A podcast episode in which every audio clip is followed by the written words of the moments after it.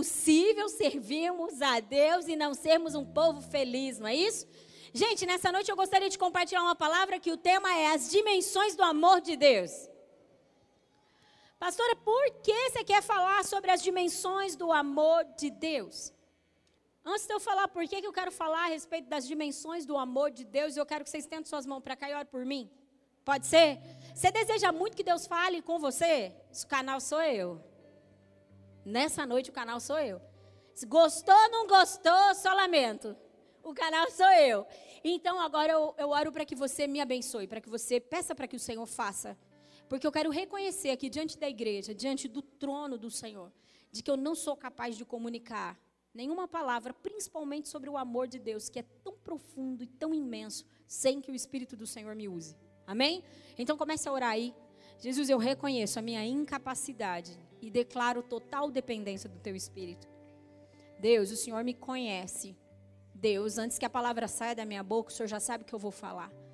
Deus, antes que eu me levante, o Senhor já sabe que eu iria me levantar. O Senhor é o Deus que conhece todas as coisas. E então o Senhor sabe de todas as minhas limitações, ó Deus. O Senhor sabe, Deus, do quanto eu preciso que o Senhor intervenha na minha vida. Eu me rendo, eu me disponibilizo ao teu Espírito para ser o canal do Senhor. Eu creio, Deus, que muitas pessoas aqui, a começar por mim, precisam ouvir mais desse amor. Então, por favor, Senhor, me usa Ó Deus, que a tua palavra ela saia como uma flecha da minha boca, atinja corações e mentes, trazendo real transformação. Eu me recuso a comunicar algo, Senhor, na mente apenas. Não, Deus, eu quero que isso vá a níveis profundos no espírito e na alma, para que gere real transformação.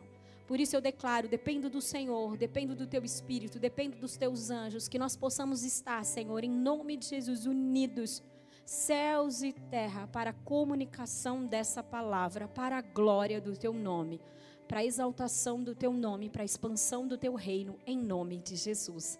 Amém. Gente, eu estava dizendo que o tema da mensagem é as dimensões do amor de Deus. Quem aqui já ouviu falar assim, Jesus te ama? Acho que todo mundo já ouviu falar Jesus te ama, né? Eu acho que é uma frase bastante conhecida, Jesus te ama. Porém, assim, será que de verdade nós entendemos esse Jesus te ama? Será que quando nós ouvimos, talvez aí a primeira vez, quando nós estávamos perdidos no mundo, sem entendimento de quem é Deus, alguém chegou em nós e quer, quer te dizer que Jesus te ama? Será que nós realmente recebemos e entendemos a profundidade desse amor? Hoje a gente já quase não fala mais, porque parece que já ficou uma frase gasta, não é? Jesus te ama. Parece que já ficou uma frase gasta. Todo mundo já sabe que Jesus ama. Desde o botequeiro até nós que estamos aqui no culto e na vigília, todo mundo já sabe. Até quem não segue a Jesus sabe que Jesus ama. Porque provas reais nós temos disso o tempo todo, todos os dias. Não é verdade? Então, parece que não faz muito sentido, mas é extremamente importante nós entendermos e mais do que entendermos, nós recebermos esse amor. E é sobre isso que eu quero falar. Na verdade, essa palavra começou a borbulhar no meu coração numa segunda-feira, aliás, segunda-feira passada, eu estava, com algumas mulheres que são líderes, toda segunda-feira. Eu tenho um tempo com as mulheres que são líderes na casa. E nós é, Estudamos alguns livros, oramos um pouco, estudamos alguns capítulos da Bíblia. É um tempo muito precioso. Comemos, festejamos, faz tudo, é uma delícia. É um tempo muito bom de comunhão e de crescimento espiritual. E nós estamos conversando é, sobre o mover do Espírito dentro da nossa vida. E uma das coisas que nós estávamos falando é o quanto nós precisamos aprender a descansar em Deus e a confiar que Deus de verdade está trabalhando na nossa vida. E mais, e nós estamos especificamente falando, porque nós estamos estudando um livro, nós estamos especificamente falando sobre é, o mover do Espírito no nosso casamento, nos nossos relacionamentos. E o quanto muitas vezes nós pilhamos porque. Sabe, porque a gente talvez não confia muito. E eu tenho uma prática que talvez isso vai ser uma bênção para você. Eu, particularmente, tenho uma prática. Sempre que eu me deparo com alguma situação que eu vejo que, tipo, isso não está legal em mim, isso não é legal, essa reação, esse sentimento não é legal, eu procuro fazer algo. Eu começo a fazer o caminho de volta. Diga, fazer o caminho de volta. Como que eu faço o caminho de volta? Então, se eu tenho dificuldade de confiar, eu pergunto para mim mesma: por que eu tenho dificuldade de confiar? O que me faz ter dificuldade de caminhar? Então volta um pouquinho para trás. Ah, talvez eu não tenha fé. Ah, talvez eu não tenha fé. Então preciso orar por fé. Porque eu acredito de verdade que a oração eficaz é a oração, a oração mais eficaz é a oração que é certeira, não é verdade? Quando você ora, tipo, não no genérico, Deus, me ajuda, me ajuda a melhorar. Não, me ajuda a melhorar no quê? Consegue entender? Então, assim, eu gosto demais, já falei, sempre vou falar, autoanálise. Então, eu gosto muito de me autoanalisar. E daí eu começo a fazer um caminho de volta. Eu tenho essa reação, por que será? Deixa eu dar um passo para trás, talvez por causa disso, e talvez por causa disso, e talvez por causa disso. E aí a gente começou, e eu estava fazendo exatamente isso com as meninas. A gente estava falando o quanto a gente pilha em algumas coisas, o quanto a gente não tem confiança em Deus. E aí a gente começou a dizer, ah, então talvez é porque é, nos falta fé. E eu disse, é, talvez nos falta fé, eu acredito que nos falta fé, mas parece que vai além. E nós chegamos numa conclusão que nos falta o real entendimento do amor de Deus. Porque o que nos rouba a fé, já parou para pensar nisso? Que talvez é a falta do real entendimento do amor de Deus por mim. Porque eu posso dizer que talvez 90, 99% das pessoas que estão nesse lugar creem que Deus, que Jesus, foi à cruz do Calvário para nos salvar do inferno. Quantos creem isso? Então, esse amor que nos salvou, nós recebemos. Eu creio que a grande maioria das pessoas aqui não tem medo de ir para o inferno. Por que, pastora, não tem medo de ir para o inferno? Porque recebeu o amor de Jesus que salvou. Porque entendeu que o seu nome foi escrito no livro da vida e que então não vai para o inferno mais. Porque apesar de ter as suas fraquezas e as suas dificuldades, conduzem a sua vida de uma maneira onde se arrependem, onde se posicionam. Eu não estou dizendo aquele que vive na prática do pecado. Se você vive na prática do pecado, não tem medo de ir para o inferno, meu irmão, tu está enganado. Você vai para o inferno sim. Entendeu? Então, assim, eu estou dizendo, aqueles que quando escorrega, vocês dão risada, mas é verdade. Quem vive na prática do inferno, do, opa, do pecado vai para o inferno mesmo, não vai? Se você está achando que você está adulterando, mentindo, fazendo um monte de coisa errada, e que tudo bem, o amor de Deus me salvou, você está enganado, você vai para o inferno. Então, já quero te avisar que vai para o inferno. Então, é hoje o dia que você vai se arrepender. Então, assim, gente.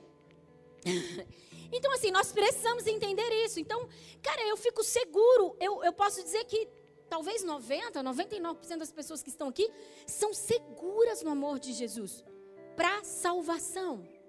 Para salvação. Se ele me amou primeiro e eu sou seguro nesse amor. Perfeito, maravilhoso. Todos nós somos nisso, seguros nisso. Mas acontece que a nossa vida diária precisa ser tocada pelo amor de Deus. Então, estávamos conversando com as meninas e eu disse assim: Olha, eu, eu, eu, eu não tenho problema em reconhecer minhas falhas e minhas dificuldades. Se eu não estou dizendo para você que eu sou a santa da a última. Não, eu tenho BO também. Mas eu estou dizendo assim, eu, eu me autoanaliso e vejo falha e falo, oh, eu estou falhando nisso.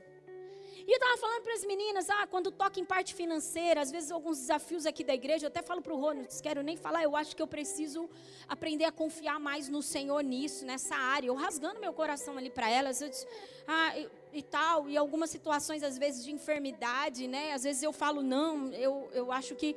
E eu estava falando sobre isso com as meninas, e daí a gente chegou nessa conclusão: que todas as coisas que fazem com que o nosso interior verdadeiramente entre num desgaste, e entre nessa pilha, e entre nesse sofrimento, e conduza, assim, áreas do nosso emocional a um lugar de escravidão, é justamente porque nós ainda não nos aprofundamos no amor de Deus nós recebemos o amor de Deus de uma maneira muito superficial. Diga superficial. Diga, mas nessa noite eu quero mergulhar mais profundo no amor de Deus. Porque, gente, às vezes nós não estamos realmente alcançando aquilo que Deus deseja que a gente alcance, porque nós não estamos acreditando nesse amor. Quantos estão comigo? Abra comigo o Salmo 136. Sabe o que o Senhor me disse enquanto estávamos orando, adorando ao Senhor aqui? Ele disse: Eu sou apaixonada por Deus. Eu sou apaixonada pelo Senhor. Eu, eu não vejo razão fora de Deus. Por quê, pastora? Por causa que ele é demais. Eu tava, nós estávamos adorando ao Senhor e ele disse assim para mim, filha, sabe o que eu quero que você entenda e que toda a minha, toda minha casa, todos os meus filhos entendam? Eu disse, Deus, o quê? E eu pude ver, literalmente eu vi, um bebê informe no ventre de uma mãe. E os meus olhos se abriram e eu tive uma imagem de um bebê informe, aquela coisa sem forma no ventre de uma mãe. Ele disse: quando você estava assim, informe no ventre da sua mãe. Olha aqui que ele disse. Incapaz de se defender. Porque um bebê informe no ventre, mesmo que formado, né? Mas um bebê informe no ventre da sua mãe, incapaz de, de, de se defender. Eu já tinha te feito vencedora. Eu quero que você receba isso no seu espírito. O Espírito do Senhor nos diz: mesmo quando estávamos informe, sem forma, não tinha bracinho, não tinha perninha, não tinha cabecinha, não tinha muita coisa. Nessa condição, Deus já havia nos feito vencedor. Agora pergunta para mim, por quê, pastora? Por causa do seu amor. Porque o poder de Deus não é pela minha capacidade. Eu venço guerras. Eu venço desafios. Eu tenho uma vida em Deus não pela minha capacidade, mas porque quem, mas por causa de quem Deus é. Consegue entender? E eu acredito que uma das coisas que nos impede de receber esse amor de Deus, não apenas um amor que nos salva, mas um amor que nos livra, nos liberta, nos cura, um amor que nos ativa para o propósito, um amor que realiza sonhos, um amor que faz a gente viver coisas inimagináveis. Uau! Não tem a ver comigo e com você, tem a ver com Ele. Só que quando nós vamos pensar no amor de Deus, a gente pensa dentro da minha capacidade, dentro da sua capacidade, a gente pensa dentro dos nossos limites e aí a gente não consegue avançar. Nós estamos conversando dentro dessa reunião, já vou ler a Bíblia, tá? Salmo 136 já vai ler. Nós estávamos conversando dessa, dentro dessa reunião e a gente começou a falar o quanto nós nos preocupamos com os nossos filhos. A mãe é uma coisa impressionante. E daí eu comecei a questionar meu coração ali com as meninas. Eu questiono mesmo meu coração e disse: ai, eu acho que se eu confiasse mais em Deus, eu não seria tão preocupada com os meus filhos. E uma das mães que estavam lá, tinha a filha que havia saído para fora do país.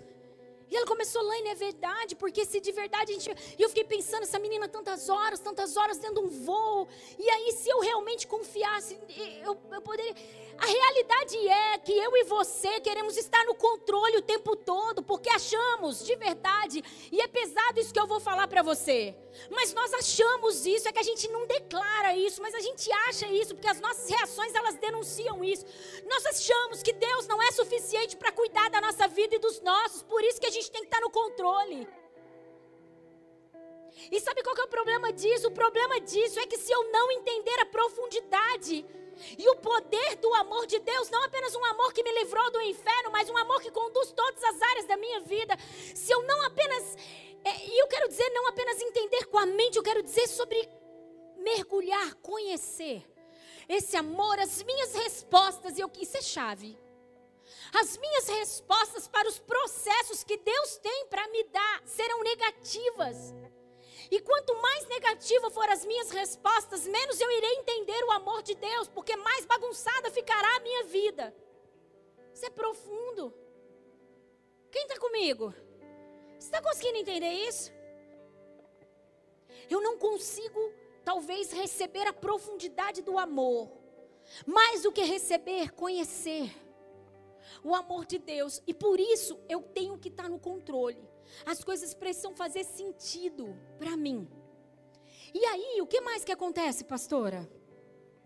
Quando o processo de Deus começa a acontecer na minha vida, as minhas respostas são baseadas no que eu conheço do amor de Deus. Elas são baseadas naquilo que eu entendo sobre o amor de Deus que é extremamente limitado. E daí essas respostas são negativas. E por serem negativas, eu permaneço no processo, eu permaneço naquele, naquela situação. E aí eu cada vez mais não vejo o amor do Senhor. Consegue entender? Vamos lá, Salmo 136. Esse salmista, o bicho era violento demais. A Bíblia não diz. A Bíblia não diz. Quem foi o salmista? Acredita-se que foi no tempo de Davi, de Salomão, algum desses caras aí que escreveu sobre isso, mas não, não, não declara o autor. E é um texto bastante conhecido, mas nós vamos ler aqui. Eu quero explicar algumas coisas para você. Começa assim: deem graças ao Senhor, porque Ele é bom. O seu amor dura para sempre. Deem graças ao Deus dos deuses. Eu amo essa frase. O seu amor dura para sempre. Deem graças ao Senhor dos senhores. Então aqui o salmista já começa reconhecendo o poder e a grandiosidade de Deus, que por muitas vezes nós não entendemos porque não recebemos a profundidade do amor de Deus. Alguém que reconhece a soberania, alguém que reconhece que Deus é Deus dos deuses, alguém que reconhece que Ele é Senhor dos senhores, não apenas no falar. A Rafa estava lendo um livro e ela soltou uma frase desse livro que diz que um dos momentos mais hipócritas é mais ou menos assim: do culto é o momento da adoração. Aonde a gente canta canções e faz declarações da qual a gente nem para para pensar que o que a gente está falando. E aí eu linko com aquele versículo que diz: Esse povo me honra com os lábios, mas distante está o seu coração. A realidade é que Deus quer estar tá coladinho no seu coração, não só coladinho, quer estar tá dentro. E todas as declarações que você vier a fazer, seja numa oração eloquente entre irmãos, seja no seu secreto, seja no momento da adoração, seja uma verdade dentro de você. E esse salmista, a gente vê que ele começa dizendo assim: Eu sei quem Deus é. Ele é bom, Ele é Deus dos deuses, Ele é Senhor dos senhores. Então ele coloca Deus no lugar que é devido. Vamos lá, vamos continuar. Versículo 4. Ao único que faz grandes maravilhas, o seu amor dura para sempre, que com habilidade fez os céus o seu amor dura para sempre. Que estendeu a terra sobre as águas, o seu amor dura para sempre. Aquele que fez os grandes luminares, o seu amor dura para sempre. O sol para governar o dia, e o seu amor dura para sempre. A lua e as estrelas para governarem a noite, e o seu amor dura para sempre. Dele veio aqui um Deus que governa todas as coisas e que criou todas as coisas. Quem aqui é capaz de criar o sol? Quem aqui é capaz de criar os céus? Quem aqui é capaz de separar terra e água? Quem aqui é capaz? Então, vai dizendo assim: esse Deus é impressionante, incomparável. E o seu amor dura para sempre. Então, ele estava todo o tempo dizendo sobre quem é Deus e dizendo assim: esse Deus que faz tudo isso ainda tem um amor que dura para sempre. Seu quanto nós entendemos que o amor de Deus dura para sempre.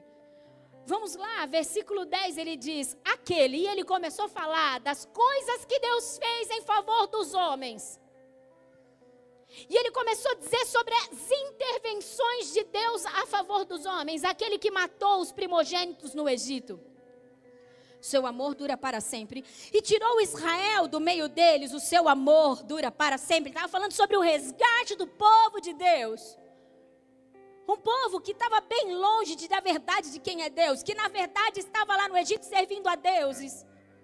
Mas o seu amor dura para sempre. O seu amor foi até a terra dos deuses para trazer o seu povo para o lugar.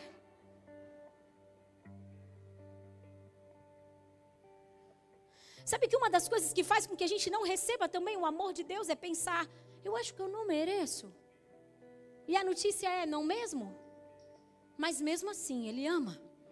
Mesmo assim, Ele te deseja. O povo que estava lá servindo outros deuses era o seu povo. E eles não mereciam.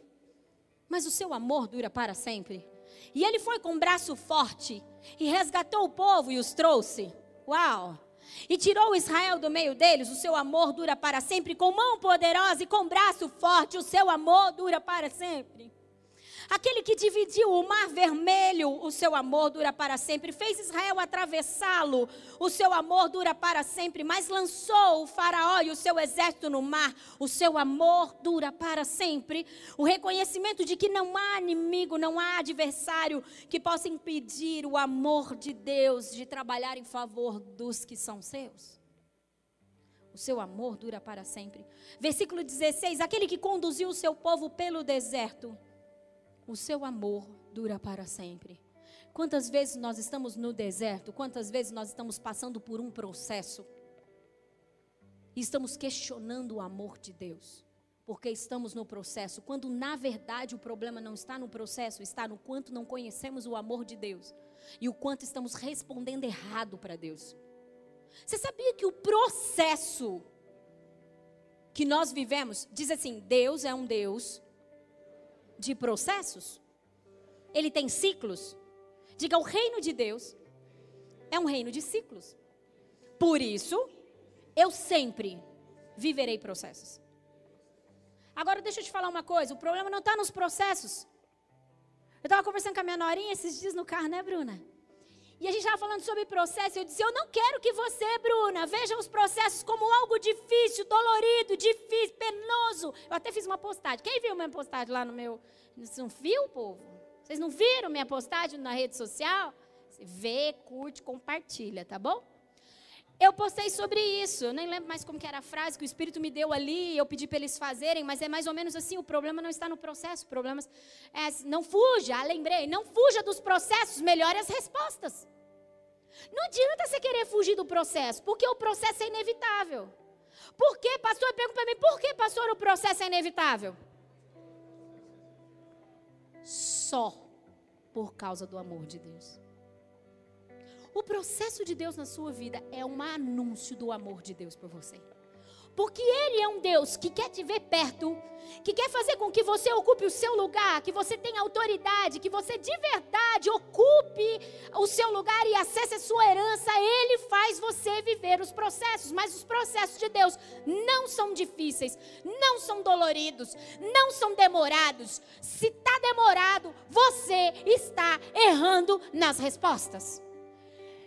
Isso me incomoda bastante, porque às vezes eu vejo as pessoas dizer assim: ô, oh, processo difícil. Faz tantos anos que eu estou vivendo um processo de Deus, mas não passa. Não passou, porque até agora você não deu a resposta certa. O povo de Deus não era para ter ficado 40 anos no deserto, era só uma passagem. Eles iam atravessar o deserto, mas permaneceram no deserto até morrer porque deram as respostas erradas, porque não entenderam o amor que os resgatou do Egito. Consegue entender? A falta de entendimento a respeito do amor de Deus por mim faz com que eu recuse o processo e dê a resposta errada. Faz com que eu pereça no deserto. Quantos estão comigo? Estão felizes? Uau, e ele fez isso, então, versículo 16: aquele que conduziu seu povo pelo deserto, seu amor dura para sempre. Feriu grandes reis, o seu amor dura para sempre. Matou reis poderosos, o seu amor dura para sempre. Versículo 21 e deu a terra deles como herança. Ah, está falando sobre o rei. Não, vamos pular aqui, está falando dos reis. Matou reis poderosos. Seom, rei dos amorreus, matou, aleluias. Og, rei de Baçã, matou, aleluias, por causa do seu amor que dura para sempre. O que, que ele fez? Catou a terra desses caras e deu a eles como herança, porque o seu amor dura para sempre. Como herança ao seu servo Israel, o seu amor dura para sempre. Versículo 23. Aquele que se lembrou de nós Aquele que se lembrou de nós, diga que se lembrou de mim. Quando somos humilhados. Diga quando eu sou humilhado. Deus se lembra de mim. Quando eu estou no meio da prova, Deus se lembra de mim. Quando eu estou com dificuldade, Deus se lembra de mim. Diga quando eu choro, Deus se lembra de mim. Quando eu oro, Deus se lembra de mim. Porque os ouvidos de Deus não estão tapados e nem as suas mãos estão encolhidas para que Ele não faça algo em favor da sua vida. Porque nós não temos um Deus limitado, porque o seu amor pode ir em qualquer lugar, no mais profundo do inferno, batendo com principados e potestades, o seu amor vai sem limites. Não tem nada que Deus não possa fazer na força, na violência do seu amor. Não existe nada. Aquele que dá alimento a todos os seres vivos, o seu amor dura para sempre. Deem graças ao Deus dos céus, porque o seu amor dura para sempre. Eu quis ler esse, esse capítulo com você porque isso nos faz entender que em todas as situações, criando céus e terra, governando todas as coisas, manifesta o seu amor que dura para sempre, enfrentando as situações em favor dos homens, o seu amor dura para sempre. Na ministração passada que eu fiz, eu falei algo que nós precisamos entender. Todas as guerras espirituais, elas acontecem por causa de mim e de você, não é porque Deus está querendo guerra de altares. Quem não viu essa palavra pode ver. As guerras, as, as batalhas espirituais, elas são por causa dos homens, não é porque Deus está na decisão de que quem que vai vencer se é o inferno. Não, já venceu. Já foi. Mas Deus batalha em nosso favor por causa do seu amor. Anjos de guerra são liberados por causa de mim e de você. Anjos, principados do reino dos céus são liberados para batalhar contra principados por causa de mim e de você. Isso é o amor de Deus. Isso é o amor de Deus. Só que se nós não entendermos a profundidade do amor de Deus, nós ficaremos perdidos, sendo negados, sendo sendo escravizados pelas coisas que acontecem na terra, pelos processos errados, pelas respostas erradas que damos aos processos. A nossa vida vai de mal a pior. E aí é onde a gente questiona onde está o amor de Deus. Onde está a veracidade da palavra?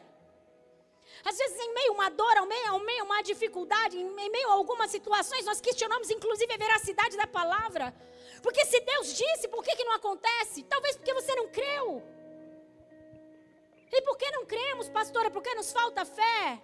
Eu acredito que a fé, ela não deixa de ser a manifestação do quanto eu recebi do amor de Deus. Porque você sabia que eu e você não somos capazes de ter fé? Toda a fé que está sobre nós é um dom que vem dos céus. Você sabia que nós temos, inclusive, assim, necessidade do Espírito do Senhor para recebermos essa profundidade desse amor, porque a gente é limitado nisso? Eu gostaria que você abrisse comigo Romanos 8, do versículo 37 ao 39, diz algo muito poderoso. Eu de verdade acredito que Deus quer que nós acessamos lugares nesse amor. Sabe o que é poderoso? Deus não tem amor para mim, para você. Diga, Deus não tem amor para mim. Diga, Deus é o próprio amor. Deus é o próprio amor. Quando alguém tem um amor para dar, esse amor, ele pode ser limitado. Eu tenho um amor para dar para vocês. Eu tenho um amor para dar para vocês. Eu amo a vida de vocês, oro por vocês, intercedo por vocês. Me preocupo em ouvir os céus para poder trazer uma palavra. Me preocupo em atendê-los quando necessário. Visitá-los quando necessário. Eu tenho um amor para vocês, mas há limites para o meu amor. E às vezes nós estamos tão acostumados a relacionamentos com amores que, que, que, que têm limites e, e a gente acha que Deus também funciona dessa forma. Isso nos está nos roubando demais. E nós não podemos mais viver isso. Romanos 8, do 37 ao 39 diz: Mas em todas essas coisas somos mais do que vencedores. Por meio de quem que somos mais do que vencedores? Por meio daquele que nos. Já está feito. Deus ama eu, que está aqui pregando essa palavra, e ama você que está sentado aí na cadeira, e ama o perdido que está lá fora. Deus ama. A diferença está no quanto nós recebemos desse amor. Talvez eu tenha recebido e entendido um pouco mais profundo do amor de Deus, o que faz, o que me faz render toda a minha vida para Ele. E talvez você ainda não entendeu isso. E talvez quem está lá fora, que ainda não reconheceu Cristo como seu único e suficiente Salvador, ainda não teve os olhos do seu coração abertos para esse amor. Mas Deus ama. Deus ama. E aí ele diz assim: Pois estou e eu quero dizer para você, convencido, diga convencido. Estou convencido. Alguém que está convencido é alguém que não tem dúvidas. Quando você diz eu estou convencido de algo, é porque todo tipo de dúvida, todo tipo de questionamento que havia na sua cabeça, se foi, é ou não é. Quando alguém te convence de algo, é porque. Não é isso, gente. Eu estou convencido. E é isso que ele declara: de que nem a morte, nem a vida, nem os anjos, nem os demônios, nem o presente, nem o futuro, nem quaisquer poder, nem altura, nem profundidade, nem qualquer outra coisa na criação será capaz de nos separar do amor de Deus que está em Cristo Jesus, o nosso Senhor. O quanto eu e você estamos convencidos disso. Eu posso declarar, eu acho que eu não estou totalmente convencida, porque eu tenho áreas de medo e insegurança. Mas eu estou muito disposta a me convencer de uma maneira mais poderosa. Mais. Porque há momentos da minha vida que eu fico com medo. E nós estávamos conversando, voltando para nossa segunda-feira com as meninas, e a gente estava falando e dizendo assim: é impressionante como nós, nós meu Deus, a gente, não, a gente não consegue entender a profundidade do amor de Deus. A gente ficou tudo inconformado lá, assim, nossa, nós não entendemos o amor de Deus. Voltando para a ideia da, da irmã que estava com a filha viajando, e disse: se eu tivesse viajando com ela no carro e fosse horas e fosse uma rodovia extremamente perigosa, pensa aí numa rodovia perigosa. Filha, é, mão única, cheio de caminhão, as rodovias que vai para Goiás, para Minas, é terrível, né? Eu acho que eu estaria tranquila, porque eu ia fazer uma oração, ia falar assim: Deus, nos protege. Se você não tem a prática de orar, você tem que orar toda vez, né? Todo dia, mas assim, quando você vai fazer uma viagem, é, é lindo isso, viu, gente? Ora, pede os anjos. Nós precisamos do Senhor para nos guardar. Ele disse: Eu faria uma oração e estou ali junto e está tudo bem, eu não teria medo. Por que, que isso acontece? Porque nós estamos juntos, porque nós estamos no controle, porque nós estamos vendo. Não é porque nós confiamos em Deus. Consegue entender? Então eu creio que nessa noite o Espírito do Senhor quer nos convencer a respeito do seu amor. Que nem altura, nem profundidade, nem anjos, principados, nada, nada, nada, nada da criação pode nos separar desse amor. Nós precisamos entrar nesse lugar onde somos, somos convencidos pelo Espírito de Deus a respeito do amor, porque eu de verdade acredito que todo tipo de ansiedade, depressão, medo, insegurança vai cair por terra, porque não faz sentido. Não é possível que o amor de Deus, na profundidade do seu amor, não é possível que venhamos a estar convencidos do amor de Deus e que isso ainda permaneça nas nossas vidas. Não é possível. Eu estive no sul esses dias, agora.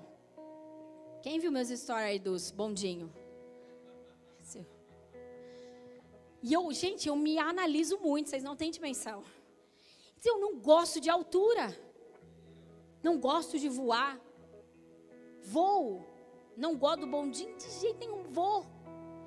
E aí eu cheguei no quarto do hotel e falando para o Rô, que eu fico me analisando, né? Se eu confiasse, se eu, se eu confiasse mais em Deus, eu acho que eu não teria medo. Porque vocês há de convir comigo que se tiver alguma coisa para acontecer lá, e eu estou segura no amor de Deus, vai acontecer com qualquer outra pessoa, menos comigo. Quem concorda? E ele disse, eu fico, e é sério que eu fico com medo. Vocês acham que eu estou brincando? Eu tô não, eu dou risada, fazer história para disfarçar, e eu disse, ah, chega logo. Eu sou daquelas que quando o avião pousa, eu tenho vontade assim, sabe o que eu não faço? Que eu tenho vergonha, eu tenho vontade de beijar o chão. Se, uh, aleluia, cheguei. Se o Rô fica sem mão, porque eu grudo na mão dele aqui, ó. Se eu fico gelada, não gosto. Mas aí eu estava conversando com o Rô dentro do quarto do hotel e disse assim: me incomoda sentir esse medo, porque eu não acho que isso é certo. E aí eu peguei e falei para ele assim: eu acho que eu vou orar para que Deus me dê mais ousadia. Lembra? Aí eu começo a fazer o caminho de volta. Eu disse, eu acho que eu preciso de mais ousadia. Aí eu mesmo respondi, que mulher aqui? A mulher, a mulherada costuma fazer isso. Você fala um negócio, você responde para você mesmo. Você, vocês fazem isso? Só eu? Vocês não me deixam nessa sozinha, não. Vocês são mulher que nem eu. E faz isso sim, eu sei. Você fala um negócio e você mesmo responde para não, não é assim, eu, é legal. E eu falei para ele assim, eu acho que eu preciso orar por mais confiança, por mais ousadia. Aí eu disse, não, peraí, antes que ele me respondesse qualquer coisa. Não, não é por ousadia. Porque eu sou ousada. Quem não é ousado sobe no avião. Quem não é ousado sobe num bondinho com medo. Não, é a ousadia que me faz ir. Se o Luiz não é muito ousado, não, a gente empurra ele. Você pensa, Luiz morre de medo também, gente, de verdade. Suava frio. Pediu perdão por todos os pecados, até os seus. Até os seus estava lá na lista de, de, de pecado. É isso. Aí, gente, é, que eu estava falando. Aí eu peguei e falei assim para ele, eu disse, eu, eu acho que eu preciso, eu peguei e falei, não, não é por ousadia que eu preciso não, porque ousadia eu tenho, se eu não tivesse ousadia eu não ia. E aí nós começamos a conversar sobre isso, ele disse, você precisa orar por confiança. Aí eu vou fazer o caminho de volta, eu não confio por quê? Não confio porque não recebi a plenitude. Algo que é pleno é tudo. Eu não recebi a plenitude do amor de Deus. O amor que me livrou do inferno, que é capaz de se destruir principados e potestades, e que é capaz de ir ao inferno por causa de mim. Esse amor tem áreas da minha vida que existem falhas. Eu sei, Deus, e eu preciso, e daí mudei totalmente minha oração. Eu tive uma experiência, já vou voltar para a palavra. Peraí, que hoje eu estou cheia das experiências. Eu tive uma experiência indo para a Argentina, num congresso, alguns anos atrás. Eu falei para vocês que eu não gosto de avião, né? E daí eu estava assim, meu Deus, Senhor, é a viagem. Porque eu já tinha ido para BH, mas é uma hora e pouco, com a Murri. Eu já tinha ido para São Paulo, 50 minutos, uma hora com a Murri. E tudo bem. Mas aí eu falei assim, Senhor, eu quero falar para o Senhor que eu estou com tanto medo. Senhor, Deus, eu estou com medo. É a viagem mais longa que eu fiz até hoje, de três horas e pouco. E disse, Deus, e aí? E aí o Senhor falou assim para mim, olha só como que nos falta entender o amor de Deus. Ele disse assim para mim, filho, eu quero que você entenda uma coisa. Eu coloquei dois anjos para andar com você. Um anjo, um, é suficiente para sustentar esse avião na altura. Você tem dois, sobra um. Fica tranquila. Foi a viagem mais tranquila que eu já fiz em toda a minha vida, gente. Pensa, curti a viagem toda, três horas. Uh, uh. Até que numa outra viagem eu vivesse uma turbulência. Sabe aquelas turbulências que o gelo faz assim, vum! E você cola no teto e volta. Não colei no teto porque eu estava de cinto, gente. Mas se não tivesse. Sabe? A partir dali eu disse, já não quero mais voar não, Jesus. Então quer dizer que aquela palavra dos anjos, você está entendendo como que nós somos? E eu estou me expondo aqui para dizer que essa é a nossa realidade. É, acontece isso com você? Nós cremos quando Deus libera uma palavra, mas de repente parece que essa palavra se perde. Por que se perde, pastora? Fala para mim por quê. Pergunta. Pastora, por quê? Que aquilo que Deus já falou na minha vida, uma hora me dá uma força, uma coragem de ouvir um leão, e de repente some e eu já viro um gatinho. Porque nós não entendemos a realidade da profundidade do amor de Deus. Ainda não estamos convencidos de quem é Deus nesse amor. Ajuda, Jesus. Ajuda. Eu ainda quero voltar aqui testemunhando, dizendo: gente, não tenho uma medo de voar, porque eu fui convencida do amor de Deus. Consegue entender? Quando somos convencidos do amor de Deus, a depressão não tem mais espaço, a ansiedade não tem mais espaço, o medo não tem mais espaço, nada tem mais espaço. Abra comigo 1 João 4, do 15 ao 18. Nós te amamos, Senhor. Quando nós recebemos o amor de Deus na sua profundidade, quando somos convencidos do seu amor, não tem área da nossa vida que venha realmente nos tirar do lugar em Deus. 1 João 4,15 ao 18 diz assim: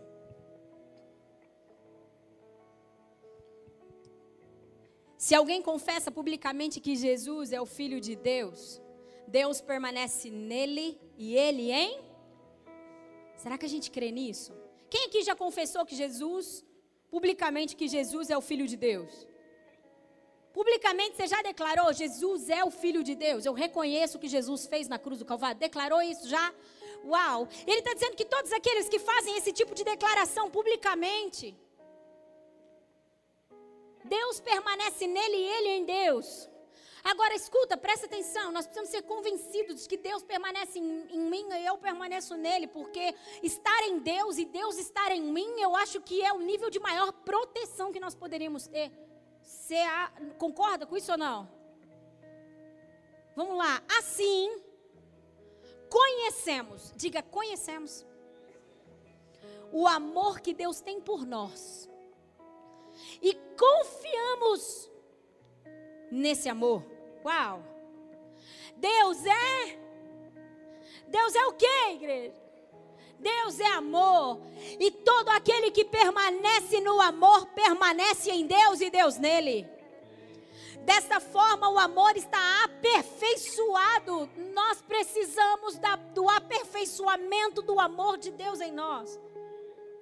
Para que no dia do, juí, do juízo tenhamos confiança, porque neste mundo somos como Ele.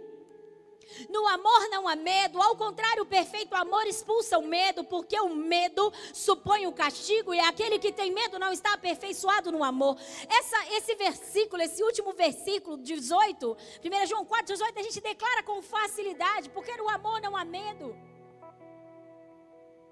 Só que tem algo que diz antes disso. Assim conhecemos. E eu fui buscar a raiz dessa palavra.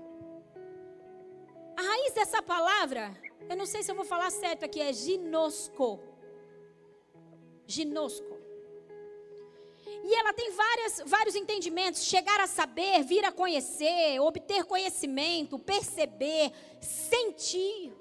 Mas tem algo que me chama muito aqui a atenção: diz assim. A expressão idiomática judaica para a relação sexual entre homem e mulher tornar-se conhecido de conhecer. Pastora, uma relação sexual entre um homem e uma mulher diz sobre um nível mais profundo de relacionamento que um homem pode ter com o outro. Isso é tão profundo que a alma, a alma se torna uma só num relacionamento sexual. Você sabia disso? Que quando você se relaciona sexualmente, os, o, o povo que gosta da, fornicação aí, cada namoradinha é uma deitadinha. Você está se tornando uma só carne com aquela pessoa no reino do Espírito. Consegue entender? Há uma união espiritual. E estou dizendo, você se torna uma só coisa com aquilo. Quantos de nós somos uma só, um só com Deus? E diz sobre conhecer, não é apenas saber que Jesus me ama. Conhecer não é apenas ser informado, conhecer não é apenas ler na Bíblia, conhecer é deixar com que isso se torne tão profundo dentro de mim, de você, a ponto de não saber se sou eu ou se é Deus. É nesse lugar a chamada do Espírito para mim para você, para entrar num lugar, no amor de Deus. E eu quero dizer que essa palavra ela é toda para mim. Se não está servindo para você, está servindo todinha para mim.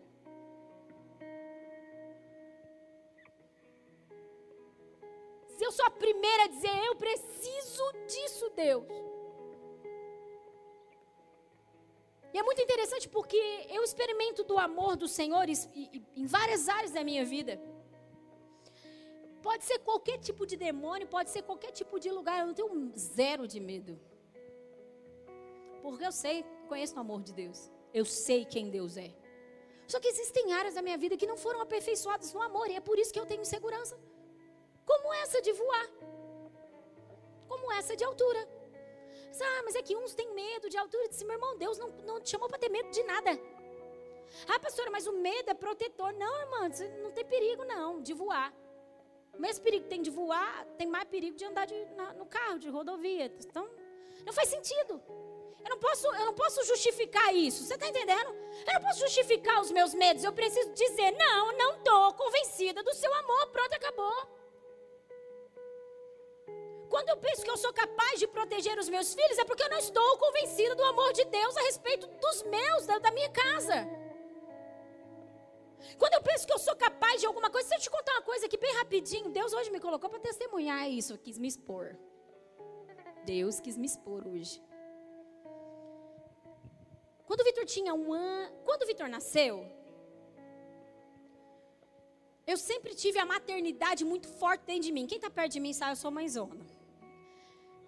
Eu amo cuidar, eu tenho, eu tenho, eu tenho as pessoas assim muito como filhos, assim. É algo que inclusive o Espírito me ajudou a dosar e está me ajudando cada dia mais. Porque às vezes eu tipo, não, não faz isso, cuidar, que eu quero cuidar como os meus. E quando o Vitor nasceu, eu recebi algumas palavras. Eu era muito novinha, eu tinha 16 anos. E eu recebi algumas palavras, inclusive Satanás usou a enfermeira para falar: olha, esse menino, você tem que tomar muito cuidado, porque se esse menino é, você não cuidar muito bem dele, ele pode morrer, viu? Porque ele é pequenininho, é magrinho, ele é prematuro, então você não pode deixar esse menino. E o que, que aconteceu? A minha maternidade, desde pequenininha, muito pequenininha, eh, já era muito forte. Eu, eu chegava da escola e corria para comer, e às vezes eu nem queria comer, eu queria sair correndo. Minha mãe está aqui para testemunhar isso, para cuidar do meu vizinho, um bebezinho, que eu tinha como algo meu. Aquele menino, eu lavava fralda cheia de merda. Menina, criança. Eu achava o máximo cuidar dele, eu não tinha problema com isso. E aí o Vitor nasceu e eu achava que ninguém mais era capaz de cuidar do Vitor a não ser eu. Para eu tomar banho, eu tinha que colocar o Vitor dentro do, do, banheiro comigo, ainda tinha que pôr minha mãe para olhar. E nós, eu nem tomava banho direito, porque eu ficava olhando para ele. Eu entrei numa, numa loucura assim. E eu, eu não gostava assim, eu não ficava longe do Vitor de jeito nenhum, era um terror, era muito difícil para mim. E eu achava que eu precisava estar tá cuidando dele, estar tá olhando ele, e, porque se eu não fizesse isso, algo de ruim aconteceria com o Vitor. Até que, com um ano e três meses, o Vitor foi acometido de uma meningite. E eu não vou contar tudo testemunho agora, não.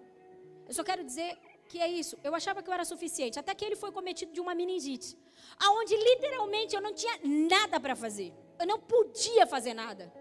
Então Deus começou a dizer assim para mim: sabe por que eu permiti que essas coisas acontecessem? Porque eu preciso fazer você acreditar que eu sou Deus e que sou suficiente para cuidar do seu filho. Porque você agora não é capaz de fazer nada. E eu quero que você acredite em quem eu sou. E aí o Senhor me punha a profetizar no, no, no, no corredor do hospital. O Vitor ruim, ruim, ruim, ruim. Teve uma noite que nós acreditávamos que ele iria a óbito. Só para vocês entenderem, a enfermeira, tinha uma enfermeira que era cristã, e ela cruzou comigo no corredor, ela estava muito mal, ela estava cabisbaixa, porque ela sabia que a situação do Vitor era muito grave, os antibióticos não faziam efeito. Porque nós começamos a tratar o Vitor de uma pneumonia, por uma semana foi tratado de pneumonia, porque a meningite que deu nele é a meningite pneumocóxica. Ataca primeiro o pulmão. E daí a gente mascarou com esse antibiótico de pneumonia, e aí quando viu que era meningite, apareceu meningite viral. Mas não era meningite viral, era bacteriana. Então o remédio que ele tomava era para meningite viral, e o Vitor cada dia pior, porque a meningite continuava avançando, porque era bacteriana. E numa noite, numa madrugada, ela chegou em mim e disse assim: Passou, cruzou comigo de cabeça baixa. Se ela acreditava, com certeza que aquela noite ele iria morrer. Ela disse assim: Mãezinha, eu vou para o banheiro agora. E eu vou orar pelo seu filho. E Deus vai operar na vida dele. E eu disse: Amém, eu creio.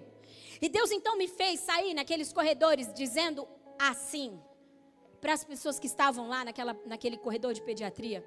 O Vitor está ótimo. Em dias eu terei alta. O Vitor está ótimo. E ele estava indo a óbito. Muito ruim, muito ruim.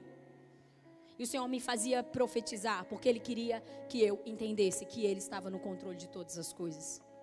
E daquele dia então eu vi, não, não sou suficiente para cuidar, Jesus, é o Senhor que precisa cuidar. E muitas coisas mudaram.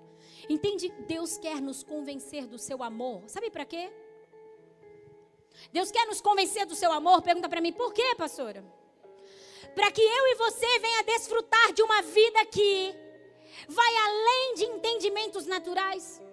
Deus quer que eu e você conheçam o seu amor e, e mergulhe no seu amor e, e tenha Deus dentro de nós para que eu e você viva a liberdade da sua presença.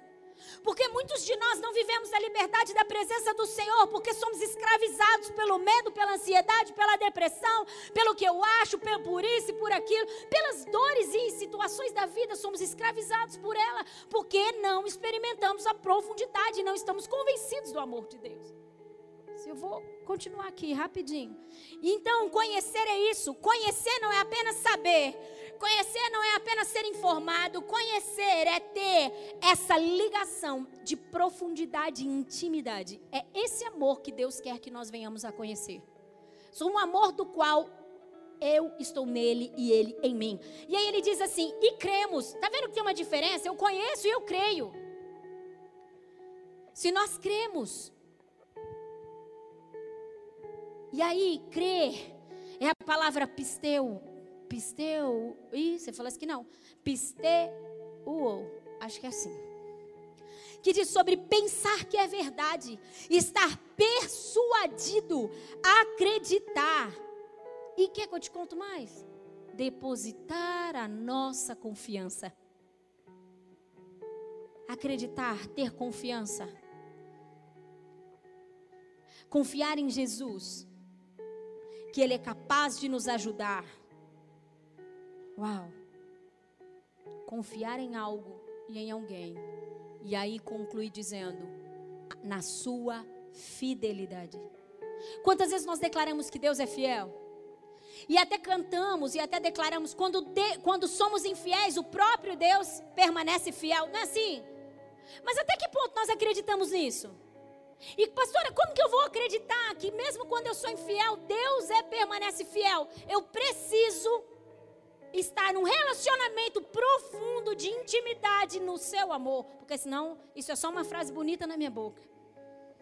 Quantos estão comigo? Nós já estamos encerrando. Então assim, ó, eu quero te dizer mais uma vez. Mais uma vez eu quero te dizer isso muitas das nossas respostas são negativas nos processos de Deus, porque nós não confiamos no amor de Deus, porque nós não estamos em um relacionamento íntimo e profundo com o amor de Deus. Por isso as nossas respostas são negativas e por isso os processos têm sido um problema na nossa vida. Porque o processo de Deus na minha vida e na sua vida não é para ser um problema, é para ser só um ciclo, uma passagem. Eu posso dizer talvez uma um degrau. O processo de Deus na minha vida e na sua vida é só para ser uma alavanca, diga alavanca. O processo de Deus para mim e para você não é para me afundar. Não é para te afundar. O processo de Deus não é o juízo. Não é Deus me condenando. Não é Deus me abandonando. Não é Deus me ignorando. Não, não, não. O processo de Deus é a oportunidade que eu tenho de avançar. Sempre que Deus quer me fazer avançar, sempre que Deus quer me dar mais autoridade, sempre que Deus quer me fazer estar mais perto dele, ele vai gerar um processo na minha vida. A maneira como eu enxergo isso precisa ser na ótica de Deus, diga na ótica de Deus. Tudo que nós enxergamos a partir da ótica de amor de Deus é diferente. Se você lê Juízes, o livro de Juízes, na ótica de um Deus irado, você vai ver um Deus, inclusive, extremamente bravo e um Deus que às vezes é até injusto. Porém, se você ler juízes na ótica de amor, você vai ver um Deus se manifestando com tanto amor, a ponto do povo não parar de fazer coisa errada e Deus não parar de enviar a provisão. O povo fazia tudo, tudo errado, maldição vinha sobre eles, porque as leis são imutáveis. E o povo clamava, e o que, que Deus fazia? Pergunta para mim, o que, pastora? Enviava o socorro. Deus levantava um homem justo para conduzir o povo de novo para o lugar. E aí o povo ia, e aí a bênção vinha sobre eles. Por que a bênção vinha sobre eles? Porque eles começaram a responder certo. De repente aquele juiz morria. O que, que acontecia? O povo voltava às mesmas práticas. E a maldição vinha de novo. E aí o povo clamava de novo. E eu cheguei lá e disse: Deus, esse povo está achando que o senhor é tonto? Às vezes a gente acha que Deus é tonto. Uma vez eu estava no atendimento, a menina falou assim para mim. Eu falei: Você está achando que Deus é tonto? Nem ele é tonto, nem eu sou tonta. Falei mesmo. Se ela transava com o namorado, e daí vinha para eu fazer desligamento de alma, eu disse: Que isso? Você não ama a Deus, não teme a Deus, não respeita Sua palavra? Ah, pastor, eu fiquei sabendo que tem um tal de desligamento de alma. Deu vontade de ter um tal de vergonha na cara. Tem um tal de temor a Deus. As pessoas elas erram, elas pecam, porque elas estão se lixando para Deus. E Deus tem que dar conta dos seus atrapalhos. Se Ele dá. E Ele ainda vem com intervenção, com misericórdia. Consegue entender? Está na hora de nós nos rendermos ao amor do Senhor. E voltando para minha segunda-feira, eu já vou orar com você. Daí a gente chegou numa conclusão de que por muitas vezes a gente diz que está rendido e até levanta a mão para o céu e diz: Rendido estou, Senhor. Tem uma música que fala sobre isso, né? Mas não vou cantar, não. Quer que eu cante? Esse aqui é meu tempo da música. Cadê a Milena para me ajudar? A Milena me lembra das músicas que eu canto. Ó, às vezes a gente levanta a mão para o alto e diz: Eu estou tão rendido, seu rendido. Até Deus começar a dar uma mexidinha. A hora que Deus começa a dar uma mexidinha e eu vejo que eu vou perder o controle, que aquela rendição, é literalmente eu vou sair do controle. Eu não sei o que, que vai dar depois disso. Eu não sei o que, que eu vou virar depois disso. Deus diz: opa, não estou mais tão rendida assim. Pastora, mas a gente, às vezes você não declara, mas a gente se manifesta dessa forma. A gente precisa entender isso, que às vezes as nossas declarações, elas não são condizentes com as nossas ações. De novo, o Espírito que deu. Agora, as nossas declarações, elas não são condizentes com as nossas ações muitas vezes. Eu digo que eu estou rendido a Deus, até Deus tocar numa área que eu não queria que Deus tocasse. Então, eu não estou tão rendido assim. E sabe por quê? Tudo isso se resume num lugar. Pastora, você não vai falar das dimensões do amor de Deus? Estou falando. Tudo isso se resume numa coisa: se eu verdadeiramente confiasse no amor de Deus, se verdadeiramente eu confiasse na profundidade desse amor e no quanto esse Deus quer ser um só comigo, teria esse relacionamento de marido e mulher íntimo. Se eu verdadeiramente confiasse, eu não teria medo do que Deus faria na minha vida. Só que nós temos. Todas as vezes que Deus nos chama, eu não sei se você já teve esse tipo de experiência, eu já tive várias, é toda hora. Deus nos manda fazer algumas coisas que a gente não sabe qual vai ser o resultado. E na maioria das vezes, sabe o que a gente faz? A gente nega a fazer, porque não sabemos o resultado. Nós queremos que Deus nos explique o que vai acontecer. Pergunta para mim, por quê, pastora? Porque não confiamos no amor dele. Porque se eu confiasse, se eu pedir dar uma ordem, pronto e acabou. Aí eu quero te falar uma coisa: nós queremos ser obedientes. Quem quer ser obediente a Deus? É pouca gente, né? Que Jesus nos ajude. Quem que quer ser obediente a Deus? Uma das coisas que nos impede a obedecer a Deus é a falta de entendimento do seu amor.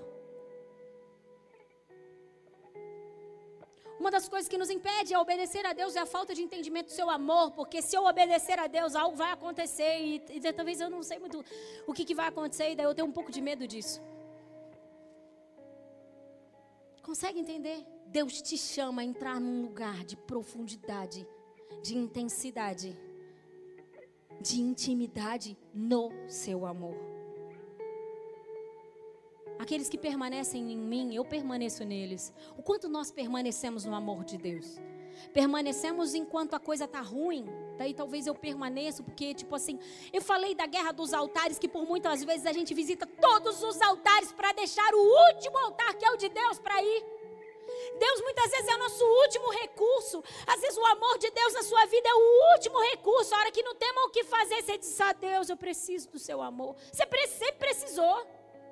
Eu sempre precisei, nós sempre precisamos. Ele é tudo que nós precisamos.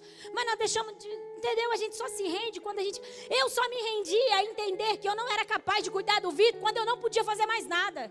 Porque enquanto eu podia, eu achava que eu era suficiente na vida dele. Isso é uma abusada.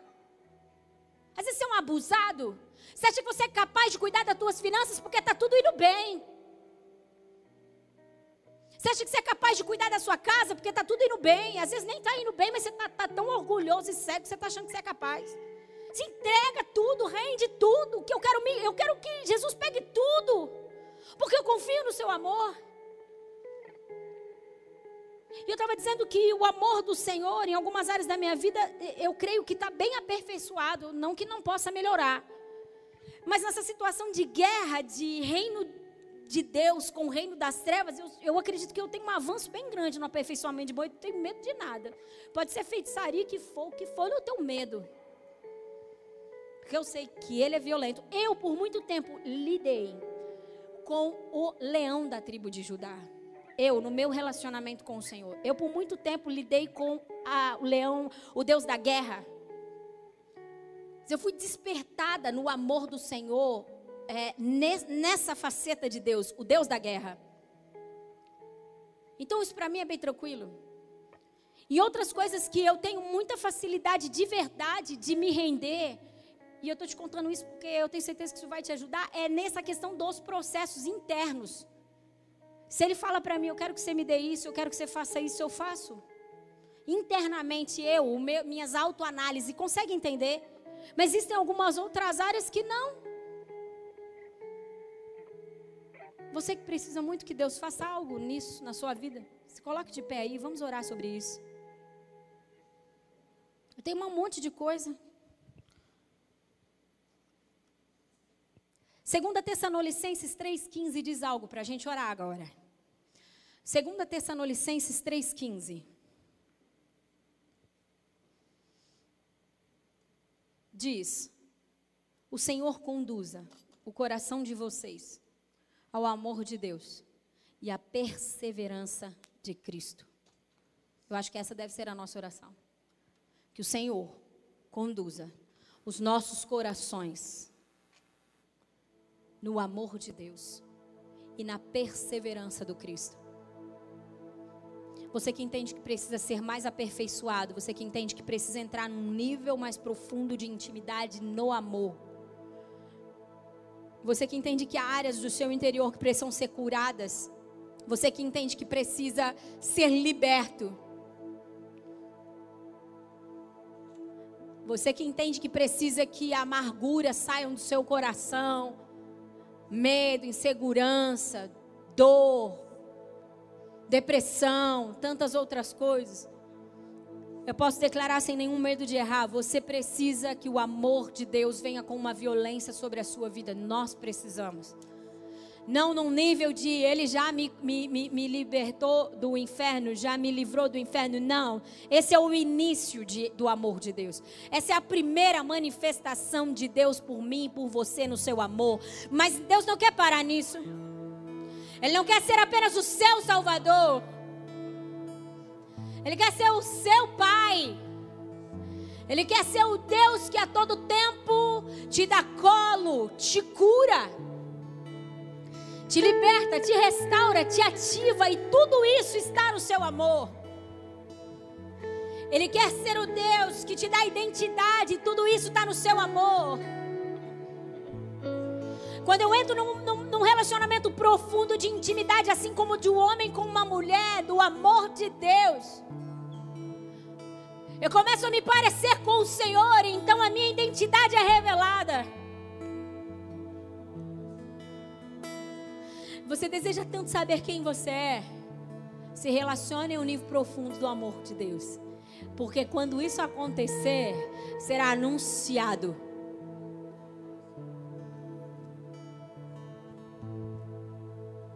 Eu vou ler só mais um negócio que o Espírito do Senhor me incomoda. É rápido. Pode permanecer aí, só ouça. Só ouça. Em João capítulo 12, no versículo 27 em diante, tem uma declaração muito interessante. Estava acontecendo e chegando o momento de Jesus ir à cruz. Estava acontecendo o momento da missão do Senhor na terra ser concluída por ele. Então ele fez uma declaração. Agora o meu coração está perturbado, ele diz. E o que direi? Ele perguntou. Falando ali com seus discípulos, agora, nesse momento, o meu coração está perturbado, e o que direi? Pai, salva-me desta hora? É uma pergunta. Ele disse, ele mesmo respondeu: Não, eu vim exatamente para isso, para esta hora para a hora da cruz, ele veio exatamente para salvar os homens. Esse era o propósito de Jesus na terra. Então, por mais que o seu coração estava angustiado, a resposta não é Pai, me salva, eu vim para isso. E aí diz algo tão violento. E ele faz uma oração. Pai, glorifica o teu nome. E então vem uma voz dos céus. E eu creio que essa voz ela virá sobre nós hoje. E então veio uma voz do céu que disse: Eu já o glorifiquei e o glorificarei novamente. Então a multidão que estava ali ouviu e disse que tinha trovejado. Outros disseram: Um anjo parece que falou. O povo que estava ali ouviu o barulho dos céus respondendo à oração de Jesus. E alguns disseram: Ei, um anjo disse algo. E outros disseram: Trovejou. E Jesus disse: Essa voz veio por causa de vocês. Sabe por que o pai bradou sobre o filho? Por causa de vocês. Jesus disse: Essa voz veio por causa de vocês, não por minha causa. Chegou a hora de ser julgado este mundo e agora será expulso. E agora será expulso. E agora será expulso. E agora será expulso o príncipe deste mundo. Lá na cruz, o príncipe desse mundo foi expulso da sua vida. Se você mergulhar no amor profundo de Jesus, a voz que bradou dos céus não foi para recorrer ajudar a Jesus, não foi um auxílio para Jesus. A voz que bradou dos céus, a voz que trovejou dos céus, foi por causa de mim e de você. Ah, que essa voz troveje dentro do seu interior e abra um caminho para um amor mais profundo nele. Comece a orar. Comece a orar e diz: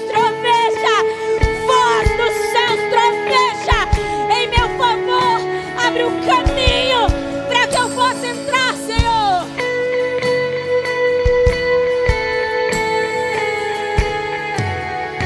Você que deseja receber isso da parte de Deus, vem aqui na frente, vem vindo, vem vindo. Se ah, eu quero, ah, eu quero, eu quero, eu quero, Jesus. Vem, vem, espírito de oração. Deus, eu reconheço que eu preciso ser aperfeiçoado no seu amor.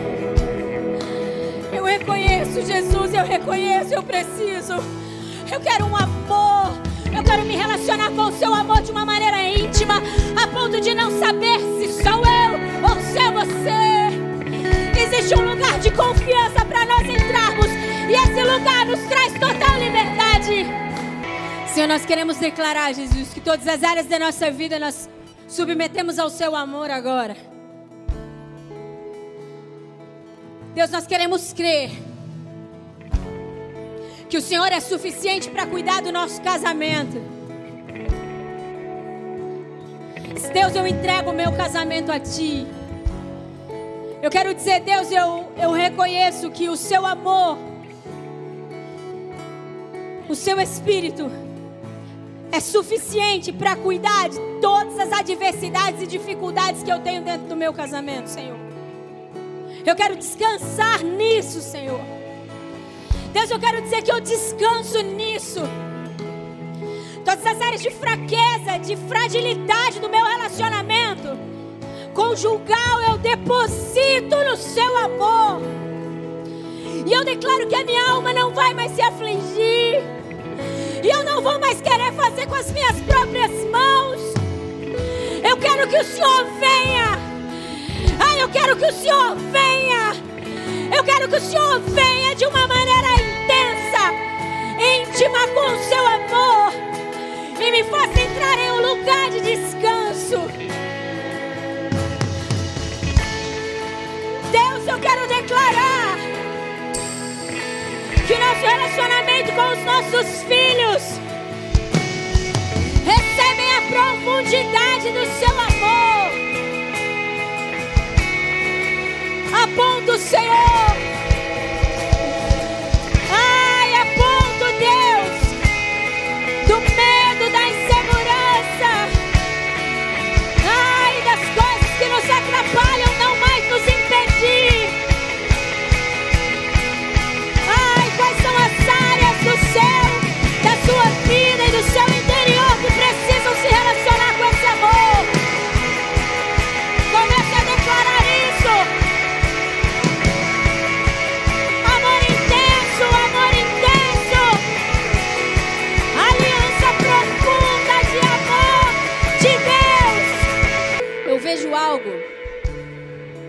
É como se Deus me fizesse ver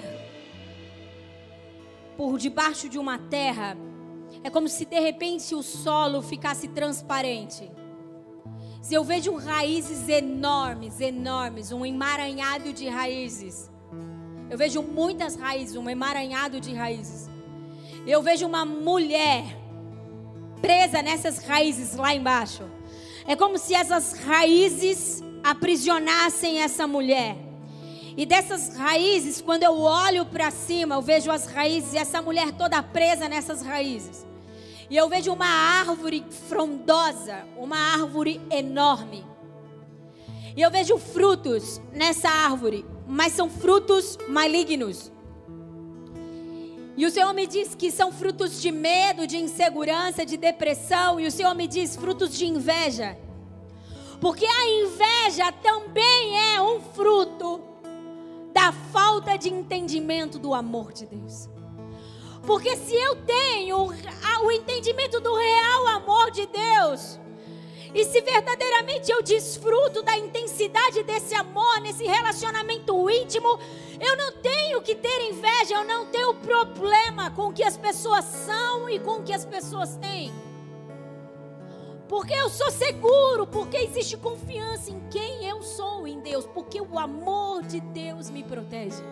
Porque o amor de Deus gera para mim confiança, segurança, acalento.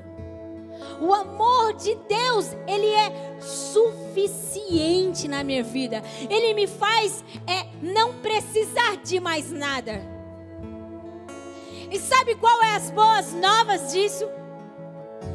Eu vejo o espírito do Senhor abrindo essa terra e com um braço forte e com uma espada nas mãos, eu vejo ele cortando as raízes e chegando até essa mulher e abrindo um caminho de liberdade e dizendo: Ei, vem para o seu lugar não mais essas raízes de engano, de mentira, de incredulidade poderão te aprisionar, fazendo com que você frutifique coisas que são ruins, negativas e malignas.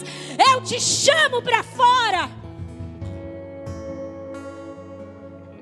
Eu declaro, mulher, vem para fora. Em nome de Jesus.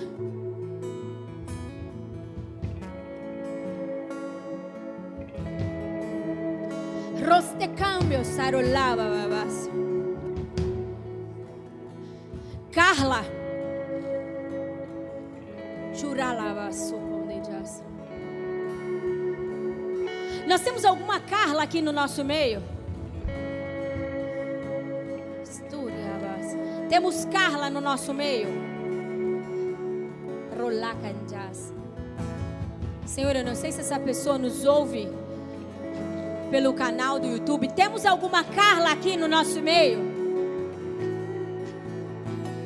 Deus, eu declaro a Carla sendo liberta. Rostecambio, rolochas. Eu chamo para fora a Carla agora. Vem viver o propósito do Senhor para sua vida.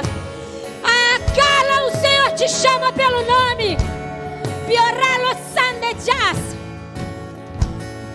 Carla, o Senhor te chama pelo nome.